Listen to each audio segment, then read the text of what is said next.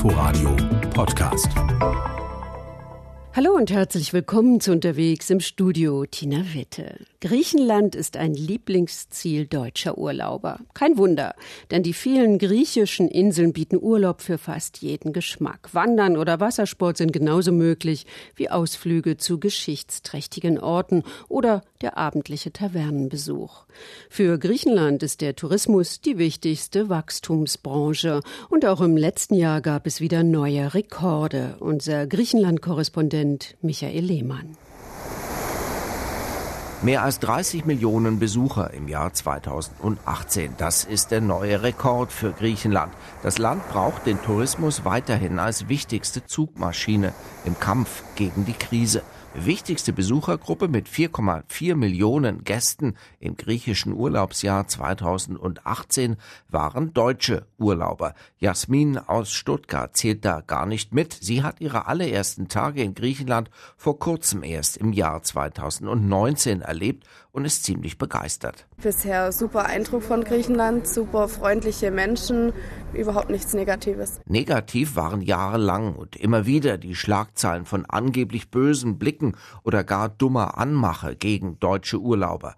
Von alledem habe sie nichts gespürt, sagt die Tübinger Studentin Lea Meinecke, die in den letzten Jahren vor allem in Griechenland Urlaub gemacht hat. In erster Linie gefällt mir auf jeden Fall die offene Art, dieses ähm, Unverstellte. Man kommt jederzeit mit, mit den Leuten in Kontakt, man hat kein Problem, irgendwie jemanden anzusprechen, einem wird geholfen. Ja, es ist so dieses ähm, Unverstellte, habe ich das Gefühl, authentische. 4,4 Millionen deutsche Gäste. Diese Zahl sei nur deshalb so hoch, sagt Reiseunternehmer Unternehmer Yannis Kapasakalis auf Kos, weil die meisten griechischen Inseln genau dem entsprechen, was gerade deutsche Gäste schätzen. Hier auf Kos können Sie sehr leicht in kurzer Zeit vieles anschauen. Die größte Distanz auf der Insel misst 43 Kilometer. Strände, Hotels, Sehenswürdigkeiten, all das liegt gut erreichbar, relativ eng beieinander. Das ganze Jahr über kommen viele deutsche Urlauber, die einen teureren, exklusiven Urlaub wollen und auch die, die auf preiswert und günstig Wert legen. Sehr stabil. Seit einigen Jahren ist das Besucher Plus auch bei Städtereisen in Griechenland. Thessaloniki und Athen werden von vielen Fluglinien in Europa mit deutlich steigender Frequenz angeflogen. Die Prognosen lauten auch für 2019, Griechenland kann weiter mit deutlich steigenden Gästezahlen rechnen. Der Griechenland-Boom unter deutschen Urlaubern findet vor allem am Strand statt. Knapp 14.000 abwechslungsreiche Küstenkilometer locken mit einer Vielzahl von Hotelangeboten. Aber welcher Strand eignet sich für wen besonders gut? Zum Beispiel auf Kreta, der größten Insel Griechenlands. Eine Strand-App versorgt dort Touristen und Einheimische mit Informationen zur Lage und zum Zustand der Strände. Klares Meereswasser und feinsandige Strände, das sind die beiden wichtigsten Gründe, warum Kreta so viele Urlauber anlockt. Die Auswahl an Stränden auf Kreta ist groß, aber nicht jeder Strand ist tatsächlich ein Paradies. Ein junger Franzose hat mit seiner Familie an der Nordküste Kretas die Strände in der Nähe seines Hotels alle abgeklappert. Immer wieder störten sich die Kinder an Felsen oder Steinen am Strand. Ja, das war schon ein Problem für uns, weil die Kinder da auf den flachen Felsen ausgerutscht sind und wir als Eltern nicht wussten, ob wir sie auch wirklich alleine im flachen Wasser spielen lassen können. Und am Strand waren keine Hinweisschilder. Genau das soll nicht mehr passieren, sagt Vasilis Tsisimopoulos, ein junger Start-up-Unternehmer aus Heraklion. Er hat zusammen mit fünf Kollegen Costa Nostrum gegründet, ein Unternehmen, das Strände ausführlich testet. Wir checken jeden Strand, welche natürlichen Bedingungen es an Land und im Wasser gibt, welche Tiere und welche Pflanzen vorkommen zum Beispiel, aber eben auch, ob es an manchen Stellen Felsen gibt. Wir erkundigen uns aber auch nach Geschichten, die sich um den Strand ranken und interessant sein könnten oder auch woher der Name eines Strandes kommt. All diese Informationen können Urlauber per App abrufen und danach besser planen, an welchem Strand sie je nach Sonnenstand, je nach Windverhältnissen und eigenen Wünschen ihren Strandtag verbringen wollen. Wenn die Strandtester von Costa Nostrum mit ihrem Check durch sind, stellen sie die wichtigsten Ergebnisse online und vergeben Punkte, bis zu vier Seepferdchen, aufgeschlüsselt nach Wohlfühl- und Umweltaspekten. Die Strandbetreiber können für das nächste Jahr dann ihren Strand besser pflegen und bekommen von uns dann nach einem erneuten Test mehr Punkte.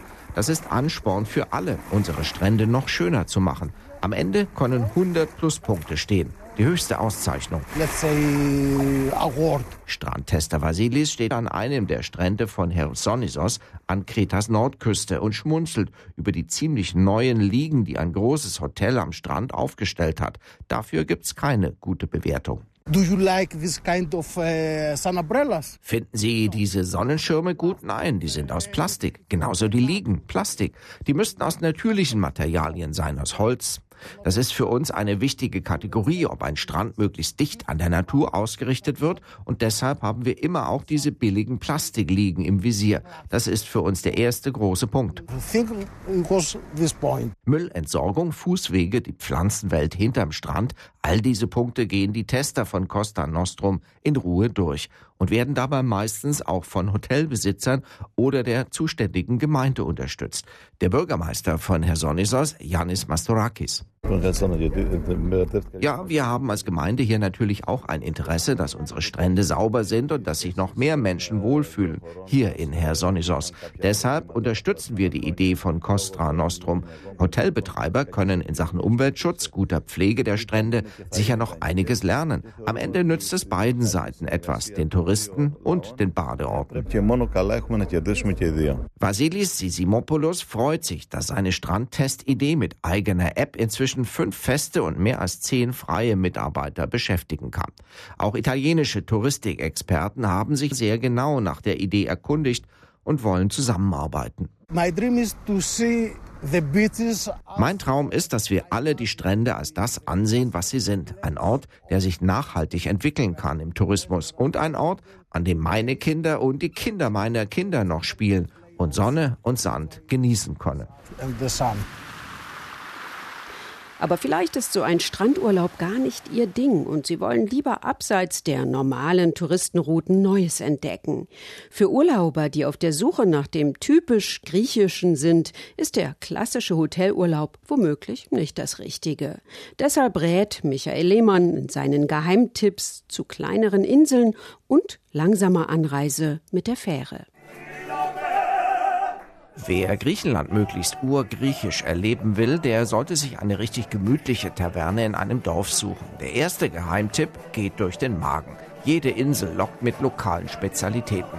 Auf Zakynthos im Ionischen Meer sind es extra leckere Keftedes, Hackfleischbällchen abgeschmeckt mit Inselkräutern und Cantate, den Liedern, die nur hier gesungen werden. Hauswein, Salat, gegrillter Fisch und dazu der Blick ins Meer, in dem plötzlich dunkle Schatten schweben. Die Schildkröten bei uns im Hafen leben praktisch unter uns, weil wir ihren Lebensraum nicht stören. Wir springen nicht dicht neben sie ins Wasser und deshalb verhalten sich die Tiere ganz natürlich. Sie legen ihre Eier ab, anders als auf der Insel Zakynthos, nicht im Sand, aber in den schönen Felsspalten, die wir haben. Das ist doch klasse. Jonathan auf Castellorizo hat sich diese am weitesten südöstlich gelegene griechische Insel rausgesucht als Zwischenstopp in seinem Leben. Nicht nur wegen der zahmen großen Meerestiere im Hafenbecken. Castellorizo, eine Insel mit nur wenigen hundert Bewohnern, ist unser Geheimtipp Nummer zwei.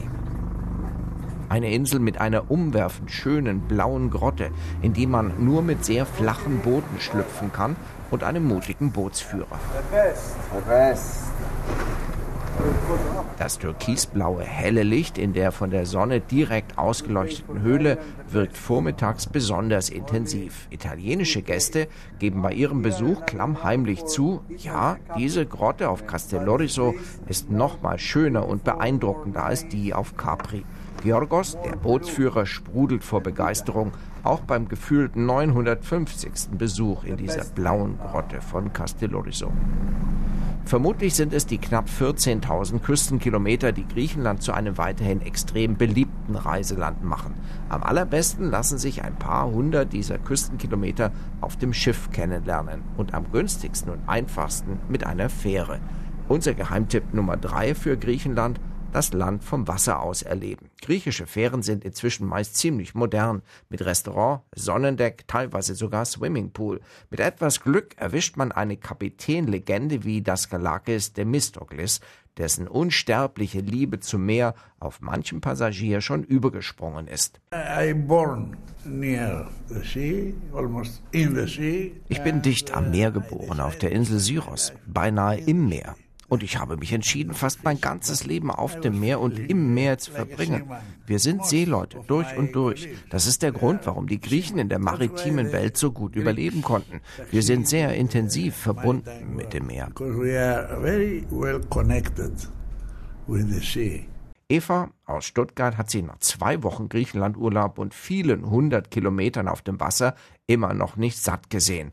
Am Meer und den Menschen und dem Land und will bald wiederkommen. Es war wirklich eine sehr große Freundlichkeit und Hilfsbereitschaft. Also wir hatten da schöne Kontakte und haben das wirklich genossen. Sehr, sehr schönes Land. Sehr, sehr schön sind auch die Meteora-Klöster in Nordgriechenland. Sie sind UNESCO-Weltkulturerbe und ein ganzjähriges Reiseziel.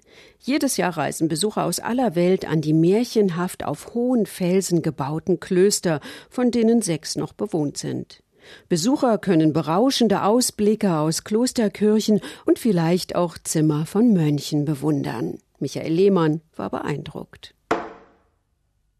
Es klingt ein wenig rätselhaft, wenn die scheuen Mönche mit einem Hammer gegen Bretter schlagen. Sie rufen damit zum Gebet. Still und abgeschieden ist ihr Leben auf den Felsnadeln. Millionen von Touristen haben Meteora in den letzten Jahrzehnten besucht und sich immer wieder andere Namen ausgedacht für die vielleicht ungewöhnlichsten Gesteinsformationen Europas. Wolkenkratzer des Mittelalters werden die Meteora-Felsen mit ihren Klöstern genannt. Sechs dieser Klöster sind für Besucher geöffnet, zu bestimmten Zeiten.